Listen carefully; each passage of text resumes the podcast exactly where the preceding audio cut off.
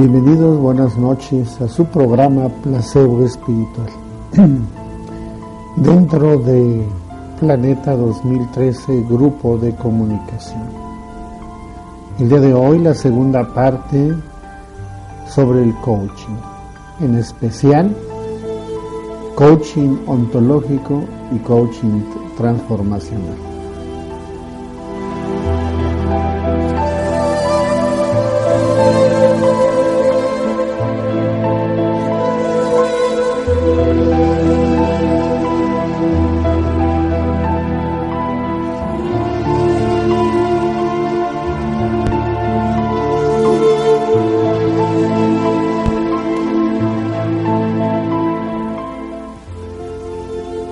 Bien amigos, nuevamente su servidor Saúl López para continuar con esta segunda parte de nuestro programa.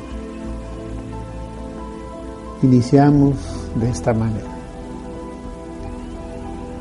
Le amarraron los brazos formando una cruz sobre su cuerpo. Le pusieron parches sobre los ojos y le metieron en una bolsa de plástico. Estaba oscuro las olas reventaban a pocos metros. No sabía qué hora era porque el día anterior les habían quitado los relojes y celulares. Obediente se acostó en un agujero rectangular que ella misma había acabado. Pocos minutos atrás, con la ayuda de sus seis compañeros de equipo, que se habían convertido en sus hermanos y que se acostaron cerca de ella cada uno en su tumba. Sintió la arena que caía en los pies, luego en los muslos, después sobre el pecho, cada descarga como un saco de cemento. No se pudo mover más. Cayó la arena sobre la cabeza, no vio nada más. Cerró los labios sobre el tubo de PVC que perforaba la bolsa y que como un snorkel la conectaba con el exterior. Después de eso, Eugenia, 45 años psicopedagoga, no se acuerda de nada más. No se acuerda que dejó de respirar, ni que alertados por su súbito silencio, quienes estaban comandando el ejercicio empezaron a desenterrarla.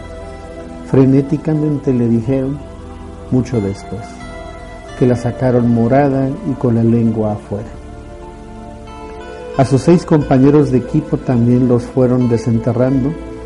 Tras 45 minutos bajo la arena, Pablo Daza, 32 años empresario, salió de su tumba.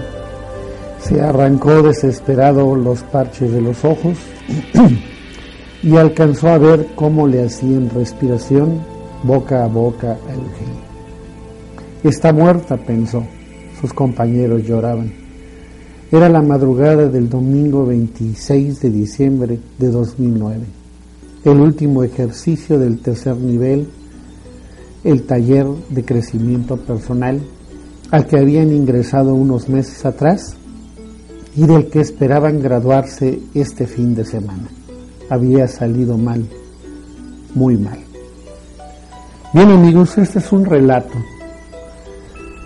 de un taller de coaching ontológico y transformacional en Chile, el cual produjo que este grupo, esta compañía que ofrecía este coaching, fuera perseguido por las autoridades, ya que fue a parar esa persona al hospital y hubo todo un seguimiento judicial. Este es el tema que habíamos dejado pendiente. Y tengo nuevamente conmigo para continuar a Alberto Calvet, el cual eh, ya hemos platicado en el programa anterior acerca de esto y le pregunto, Alberto, no, esto es algo muy padre desde el punto de vista de una especie de un programa televisivo eh, en donde ganes no sé cuánto vayas a ganar, un premio, una casa, un millón de dólares, etcétera, para eh, lograr aparentemente al final de cuentas un objetivo que es el dinero, tener a la, al público cautivo, ¿no? lo que son los talk shows. Y bueno, hay gente que está cuidando y con mucha precaución estos ejercicios o estas prácticas más bien. Pero aquí no es así. Aquí es un reto en el tercer nivel de este tipo de talleres, en donde tienen que pasar por un proceso muy fuerte, ¿sí? en donde ellos aparentemente con esto pues ya se gradúan, logran cumplir sus objetivos, pero ponen en riesgo, como en este caso, estuvo a un instante de perder la vida. Es esto el coaching ontológico y transformacional al que yo me refería en la vez anterior, que no hay ninguna regulación, ninguna especie de nada, que hay un vacío, porque yo me imagino que incluso si hay alguna asociación de coaching en México, pues ni siquiera saben que estas cosas, eh, cada que es un reto personal. O sea, este fue un reto de ella. Hay otros que los avientan de un bungee porque les da miedo las alturas, otros, eh, eh, etcétera. O sea, en un panteón ahí tienen que estar toda la noche para vencer sus miedos. Sin ningún cuidado terapéutico, no hay nadie, es solamente un personal ahí entre ellos mismos y un personal que tomó los cursos pero no tiene ninguna sola preparación al respecto. Pregunto, ¿esto realmente es transformacional? Pues sí, lo sabe haber transformado, ¿no? Claro, de alguna manera, ¿no? Pero pero la pregunta que tú me estás haciendo y en el contexto en el que queremos hablar de lo transformacional, pues claramente eh, sí estamos en un terreno que es muy delicado. Estas prácticas se hacen en diferentes grupos. Em,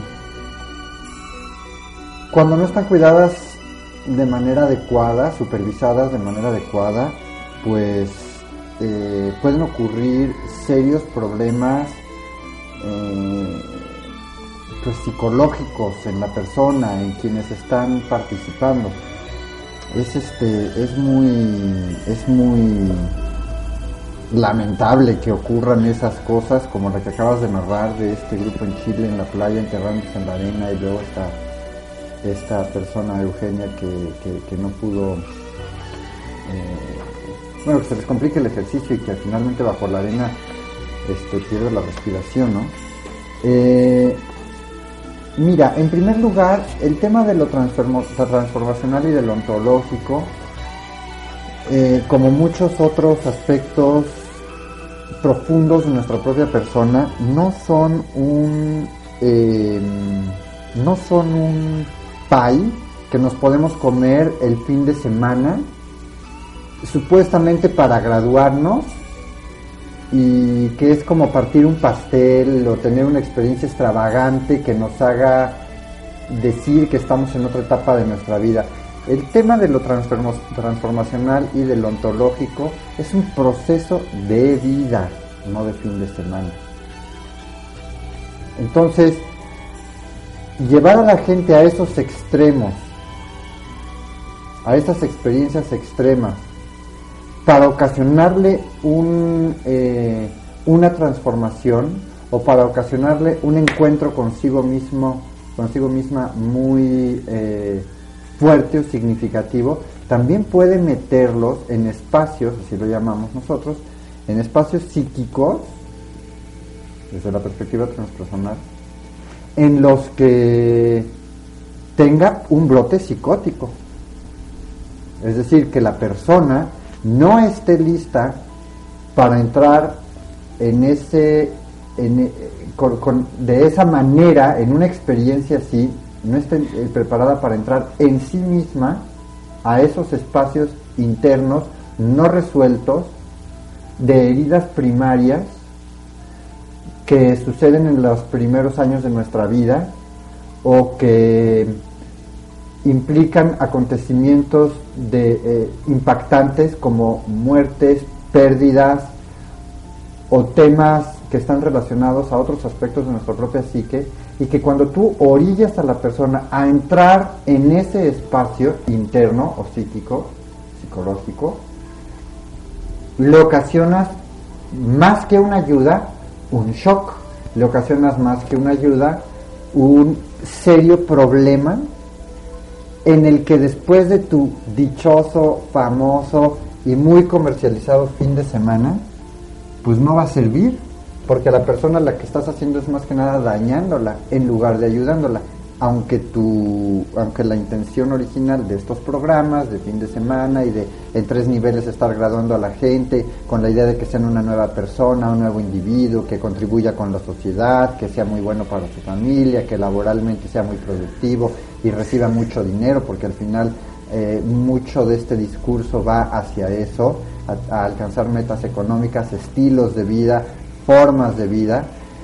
Eh, pues el resultado puede ser demasiado caro y elevado al tener a la gente viviendo este tipo de experiencias. Así es, pero bueno, yo veo una cosa, aparte de todo lo que has dicho, estoy de acuerdo, pero hay algo muy delicado. Eh, lo dijiste al final del programa pasado. Eh, ¿Cómo puedo yo percibir en un grupo el nivel de... Eh, ¿Cómo te puedo decir? O sea, y, cómo está psicológicamente cada uno de las personas que participan? Porque no trae ninguna evaluación, no hay un seguimiento desde el primer taller al segundo, al tercero. Llegar a este tercero en este estado, ¿cómo saben ellos cómo están? A mí no me indica que si pasaste el primero y el segundo, aparentemente sí, según ellos, tienes una garantía que no va a pasar nada. ¿Y cuál perfil? ¿Qué, qué, ciertos daños pueda tener la persona como para estar en un reto de este tipo y salir avante de manera positiva? Claro. ¿sí? Habrá gente que es parte de su naturaleza la adrenalina, el coraje, la atención, el estar en un escenario así, etcétera, como si fuera te un talk show, la gente le pone en un estado alterado y, pasa esto como una experiencia inolvidable y mágica, maravillosa. ¿Quién me garantiza que toda esa persona, un grupo más pequeños que son, están en esas condiciones? Están, este fue un caso real que eh, el equipo tuvo que pasar por un proceso judicial. Sí, esta persona logró recuperarse. Ya todo esto no lo leo, pero este, ahí está documentado. Entonces, en México existen, Alberto, estos talleres, con diferentes empresas que lo ofrecen. Iniciando en México con Mexworks, se llamaban en México. Desaparecieron, hubo algunas cosas, y creo que las personas en sí, que estaban ahí salieron y cada quien formó su grupo. Y ahora hay más empresas en Monterrey, en Guadalajara, etcétera. Actualmente creo que se llaman LeadMex, México, Proyecto México, eh, Inside, Life Spring, etcétera, etcétera, y muchos más que en cada estado personas se establecen. Con cosas que veremos ahorita, vamos al primer corte, porque creo que hay que hablarlo. La gente tiene la decisión, ellos sabrán si los invitan y van, ya sabrán, por lo menos tienen información de cuál puede ser ese proceso. ¿sí? Entonces regresamos en unos minutos para continuar con el programa. Pues, continuamos pues amigos, vamos al primer corte.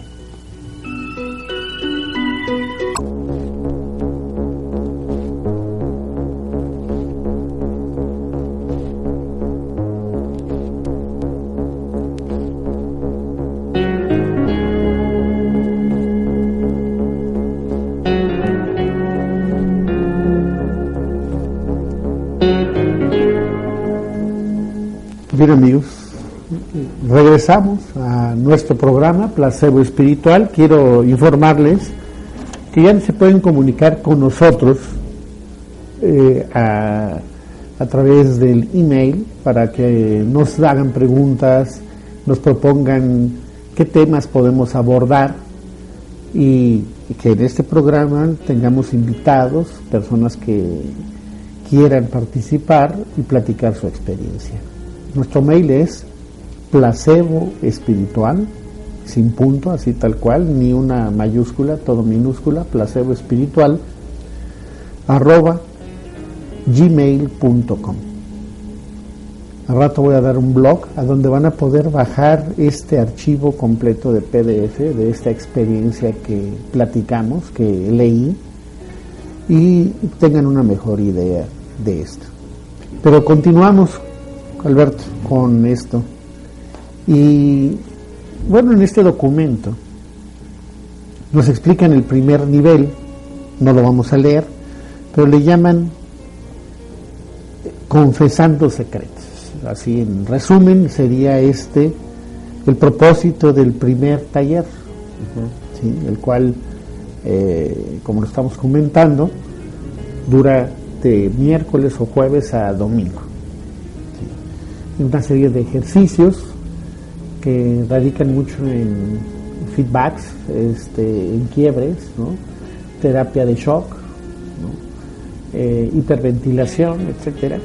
Técnicas que amigos que se los puedo decir, este, que ya existen, pero debe ser utilizada por personas que conozcan. Porque puedes meter en un estado, en una especie de hiperventilación. Hay gente que no sabe que tiene ciertos problemas muy parecidos a la epilepsia y en una hiperventilación ahí se queda, no muerta, pero entra a un estado crítico que es muy, muy, muy lamentable, también de mucho cuidado. Claro, esto, estos grupos lo tienen listo, tienen un contrato que firmaron cada, cada nivel, cada participante, muy bien cuidado, el cual ha impedido ¿sí? que puedas hacer una demanda contra esta clase de grupos y pueda salir avante. O sea que eso lo tienen ellos tan estudiado que yo me pregunto en su momento ciertas cosas que haremos después. El segundo nivel ellos le llamarían el quiebre emocional, mucho más intenso, más grupo más, mucho más reducido, si eran 150, 200, ahora ya son 30, 60, y tiene un mayor trabajo, este, cosas muy interesantes. Y por cierto, ahí en ese segundo nivel manejan un tema muy interesante con relación a lo que es que se escoge un buddy o body. Y esta información, ¿sí? simplemente les comento que el sistema de bodies nace por primera vez de las patrullas de la SS de la Alemania nazi, que era un sistema en la que todos los guardias fronterizos tenían bodies se intimidaban mutuamente para que ninguno desobedeciera las órdenes de sus superiores. Es una forma sutil de vigilar a las, a las víctimas. Con este sistema se evita hasta cierto punto la deserción y la desobediencia. Y crea la ansiedad que en algún momento tu body puede ser culpado por las decisiones que tomes y tú puedes ser culpado por lo que tu body hace. Es una cosa muy, muy interesante, pero bueno, no nos podemos detener en todos los temas. Tu body va siendo un cómplice, un compañero. Es un compañero que va a estar contigo. Tú no lo puedes dejar a él ni él a ti, porque lo que él le pase es culpa tuya, lo que tú también el body tenga, tú tienes que apoyarlo y así no puedes desertar en el grupo, ¿no? Te sientes comprometido. Y el tercer nivel, que fue el que leímos, que pues es la manipulación total. O sea, no puedo decir otra cosa más que pues es la manipulación total. No hay otro punto más que, que decir. Como te decía, en México existen estos grupos. La gente es invitada solamente por gente que ya vivió el taller. No hay publicidad, no hay nada. Qué mejor recomendación que alguien que sale diciendo que es la mejor experiencia de su vida. Y existen ciertas cosas que, se meten en, la programación dentro de estos grupos a las personas, que es enrolar a más personas con ciertos clichés o palabras muy, muy bien aprendidas, que es date la oportunidad de vivir esta experiencia.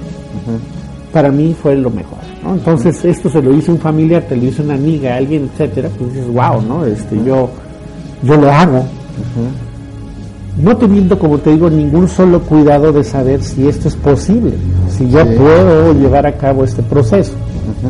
¿Sí? Entonces me pregunto, y te lo decía la vez pasada, ¿qué organismo puede regular esto? Porque esto es una cuestión de salud mental. Sí. ¿Sí? Claro. Esto no tiene nada que ver con cuestiones de lesiones externas que son muy notorias. Estas no se ven, pero son mucho más profundas y serias, que es un daño de tipo Psicológico. mental, psicológico. ¿no? Sí. Entonces, me pregunto, y te decía la vez pasada, esto debe de ser regulado. Esto debe de haber un seguimiento de parte de las dependencias gubernamentales que tengan que ver. Yo me imagino Secretaría de Salud, por una parte, y por la otra una asociación o grupo de psicólogos que tengan que tener injerencia en llevar a cabo un, análisis de esta clase de talleres. Claro, definitivamente. Lo que pasa es que aquí también tenemos que considerar que las diferentes escuelas de psicología tienen también diferentes planteamientos o parten a veces de diferentes bases en donde eh, cada una de ellas podría también tener sus puntos a favor o en contra y entre ellos mismos, entre estas mismas escuelas, tener fuertes y serias diferencias.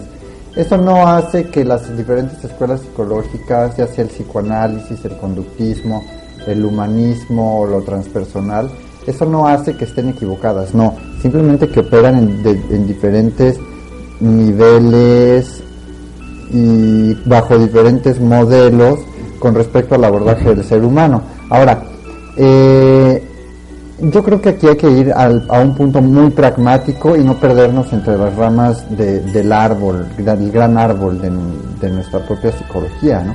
Porque incluso esto no puede terminar solo en problemas psicológicos, también se puede ir a problemas psiquiátricos muy severos, Así es, han acabado gente en el psiquiátrico, así es. claro.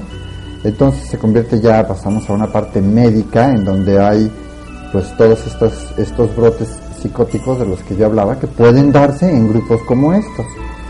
Eh, me parece interesante cuando dices que bueno estos grupos tienen su contrato previamente tú lo firmas entras y cualquier cosa que ocurra dentro del grupo pues la responsabilidad recae sobre ti y no sobre el grupo este lo cual desde una perspectiva de contrato y legal pues es muy lógica pero desde una perspectiva eh, ética desde una perspectiva ética es muy es muy cuestionable honestamente la, la, el profesionalismo con el que se está trabajando. Eh, segunda etapa, la de quiebre, decías, quiebre emocional. Y luego tercera etapa, que los meten bajo la arena o hacen este tipo de experiencias. Los retos más- personales los de retos quien. personales. ¿Sabes? Eso puede orillar a la persona a entrar en espacios de sí misma muy, muy, muy... eh, de mucho shock y de mucho conflicto a donde a donde mm, literalmente eh, hay que tener mucho cuidado.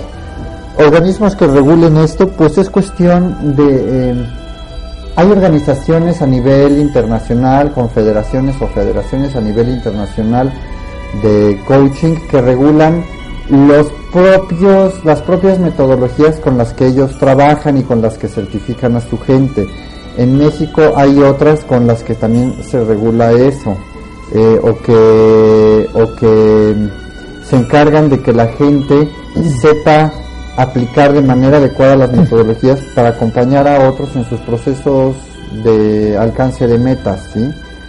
Eh, sé que hay ahora una nueva norma eh, dada a conocer por el conocer, el organismo, el, cono- el conocer, que depende de qué secretaría, Una Secretaría de Educación Pública. de la Secretaría de Educación Pública, depende, y que hay una serie de normas que deben de cumplirse y cubrirse para poder ejercer el, el coaching. Entonces, gente que se diga coach y que no cumpla con eso, no puede ser llamada coach en México. Eso el, conocer ya lo, ya lo publicó, ya es algo que se está ejerciendo. Pero no hay alguien, digamos, que se dedique a ver los grupos, por ejemplo, a detectarlos y acercarse a ellos para cuestionarlos o para, para ver que cumplan con toda esta normatividad. No, no hay alguien, no hay un organismo que esté conformado por psiquiatras o psicólogos que se dediquen a ver quiénes están haciendo un mal uso o están haciendo un abuso de las personas y de sus y de sus necesidades, ¿me explico? No lo hay. Bueno, yo, yo lo podría entender, porque es muy delicado el tratar, o más bien difícil, sí. el tratar de estar haciendo eso. Exacto. Pero tan solo una o dos personas que se acercan, ¿a dónde se acercan? Debe haber algún lugar a donde yo pueda ir a quejarme, así como existe en el sistema de las tarjetas de crédito y los créditos bancarios. Un lugar a donde si a mí yo siento defraudado, yo voy y me quejo y le van a dar seguimiento a esto. Sí. Sí, tampoco se trata de tener ahí un, una persona visora que esté todo el tiempo regulando, no, eso es imposible. Yo hablo eh, del resultado al final entre las personas que asisten y que puedan tener alguna afectación, que se sientan con algún problema, pues yo creo que sí debe de haber un lugar a donde yo pueda, dirigirme, levantar mi queja y darle seguimiento. De hecho, el propio contrato que tú dices, yo después de haberlo este checado, ni siquiera soy abogado. Claro, ya se lo di a dos abogados, ya me dieron sus comentarios, pero yo tan solo cuando lo leí, digo, bueno, ¿cómo puede firmar la gente y dar esta, esta aprobación y dando datos que son muy personales? Mi primera pregunta es, si yo voy a entregar esto, un contrato de estas condiciones, con todo lo que yo estoy poniendo aquí, ¿cómo es posible que yo firme algo y no les pida a ellos un acuse de recibo de que no va a ser utilizada esta información en mi contra? Claro. Esto, esto es inaudito, o sea, a mí me resulta inaudito. ¿Cómo la gente hace esto? O que no haya una cláusula que por lo menos... Claro, que ni, siquiera hay una cláusula que diga eso. ¿Este es qué? ¿Formato de inscripción? Sí, es un formato de inscripción que, está, eh, lástima estamos en radio, no se ve. Es un contrato de inscripción de uno de estos grupos de este, Litmix aquí en México, que está aquí en Las Lomas, que dirige un tal Diego, no recuerdo su apellido, y Heidi, aquí en México. A lo que voy es... Eh, eh, ¿Cómo la gente puede firmar esto? O sea, o sea, cuando van a pedir algo... Bueno, tenemos que partir de que hay una inmensa necesidad en la sociedad. Para que la gente... Es como cuando dices, a ver, hay un refresco de color negro que dice que es la alegría de la vida, pero te lo bebes y te despedaza la vida.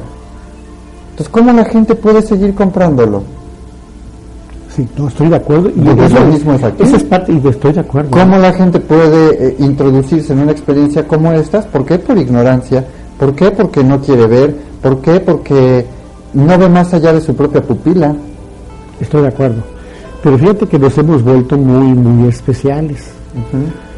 Que ya no queremos dar datos a nadie, nos quejamos de que quien me está hablando para ofrecerme algún servicio y quién le habrá dado mis datos, ¿no? Y estamos enojados. Y aquí no me estás dando datos, estás dando cosas muy, muy personales y todavía la agarras, lo firmas. Datos personales como qué quedas ahí. Sí, mira, por ejemplo, en el contrato viene un aspecto que dice, eh, ¿qué diría de ti alguien que realmente te conoce? Okay. Puntos buenos, malos, tus sentimientos al respecto, tus grados de educación, Describe tu ocupación y tus sentimientos que tienes al respecto. Después tu historia matrimonial de padre, ¿no? Historial, situación actual, tus sentimientos al respecto. Las tres personas más importantes de tu vida y describe la relación con cada una de ellas. Eh, eh, describir la visión que tienes para ti dentro de un mes, un año, diez años. Eh, para que al fin tú puedas evaluarlo, di logros que te gustaría haber completado para sentirte satisfecho, satisfecha, cualidades tres que necesitas desarrollar para cumplir en tu visión. eh, ¿Cuáles han sido los tres? con todo eso, cada persona contesta y con un grupo de gente que ha contestado y firmado esto, nos metemos a cinco días intensos. A donde dices más cosas aún. Claro.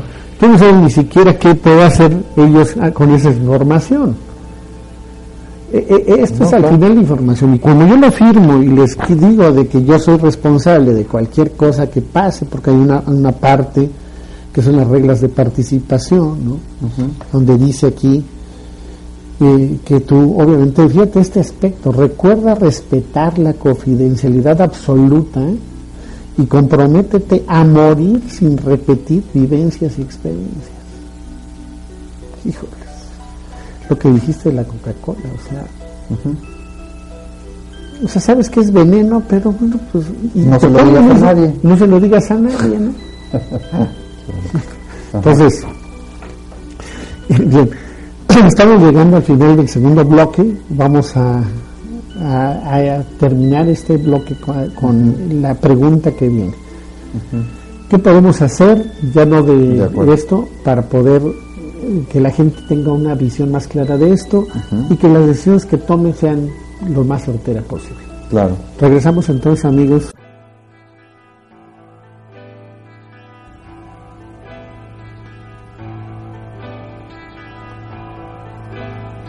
Bien amigos, regresamos a la tercera parte y final de nuestro programa. Alberto, ¿dónde nos quedamos? Sí, ¿qué hacer al respecto? ¿Qué hacer al respecto? Pues lo primero yo pienso es que la gente sepa lo que está sucediendo, que la gente tenga más conocimiento no solo de qué es una terapia y de qué es el coaching, sino más conocimiento también de sí misma. Una persona que firma un documento como estos, eh, seguramente debe de haber un perfil. Si nosotros hacemos un estudio de la gente que se ha graduado, de la gente que ha acudido a estos grupos, todos deben de cubrir con un cierto perfil, es decir, con una cierta, con ciertas necesidades muy básicas no resueltas y que son los grupos, son el nicho de mercado, hablando de mercadotecnia, son el nicho de mercado al que esta gente está convocando. Pues gente que, que no se conoce de manera profunda a sí misma, gente que tiene huecos emocionales no resueltos, gente que tiene una gran necesidad económica, porque ese es, el, gancho, lo dijimos desde el primer programa, es un gancho muy, muy utilizado. Claro. Y también evidentemente es como cuando tú vas al médico y te dicen que tienes tal o cual padecimiento y tú dices, a ver, voy a pedir una segunda opinión y vas con otro y te dicen o te lo confirman o no. E incluso puedes ir con un tercero y entonces tener un criterio más amplio. ¿Por qué la gente cuando acude a terapia o acude a coaching no, no hace lo mismo? Simplemente eh, de alguna manera llega expuesta y para nosotros eh, que, estamos de este lado, de la parte terapéutica y, del coaching, tenemos que tener un alto sentido de ética para saber si sí podemos ayudar a la persona en el estado en el que se encuentra o no.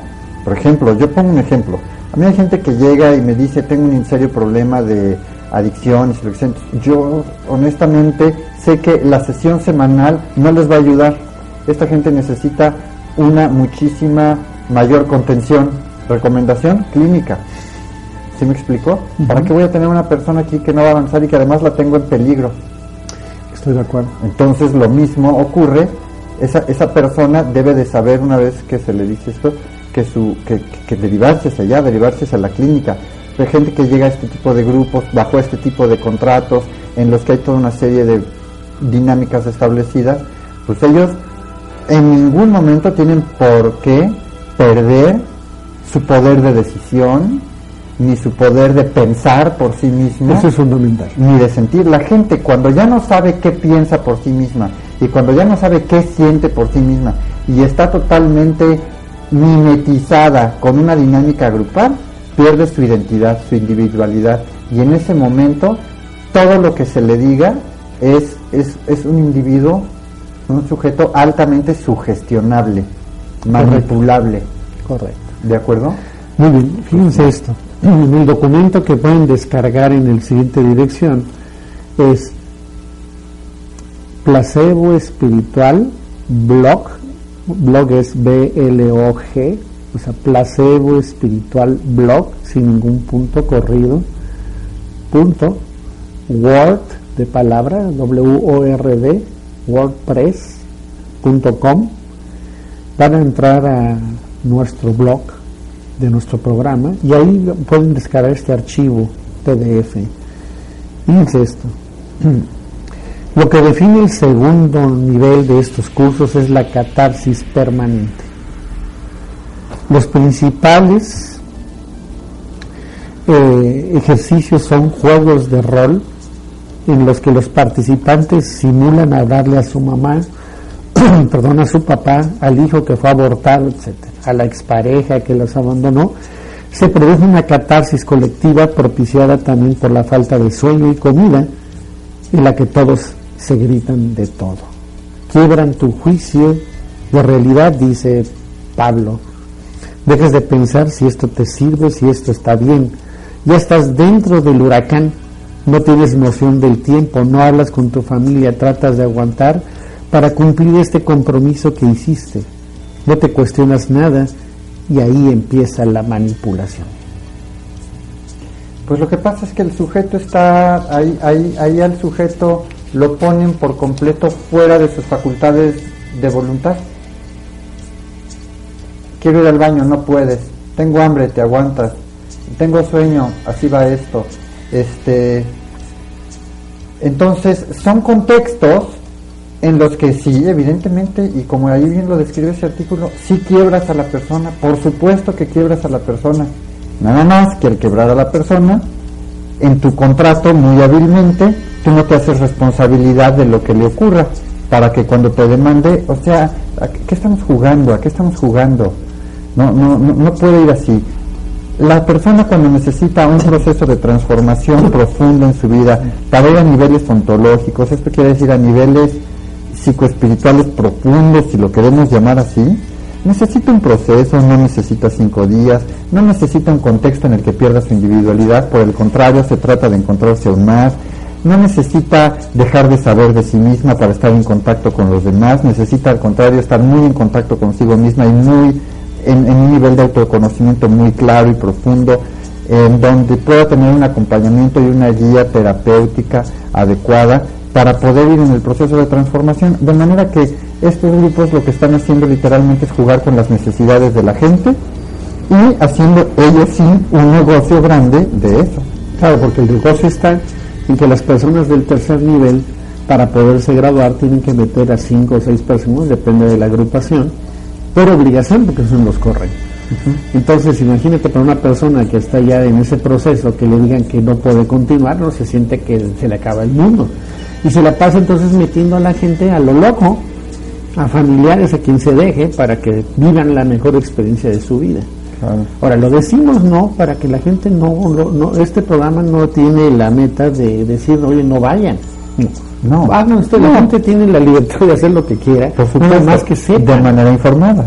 Está ya informada y no están ustedes ahí en, no saben, nosotros no tienen ni idea que para hacer este programa de material recurrimos a todo, desde lo más ordinario a lo más profesional. Sí. sí.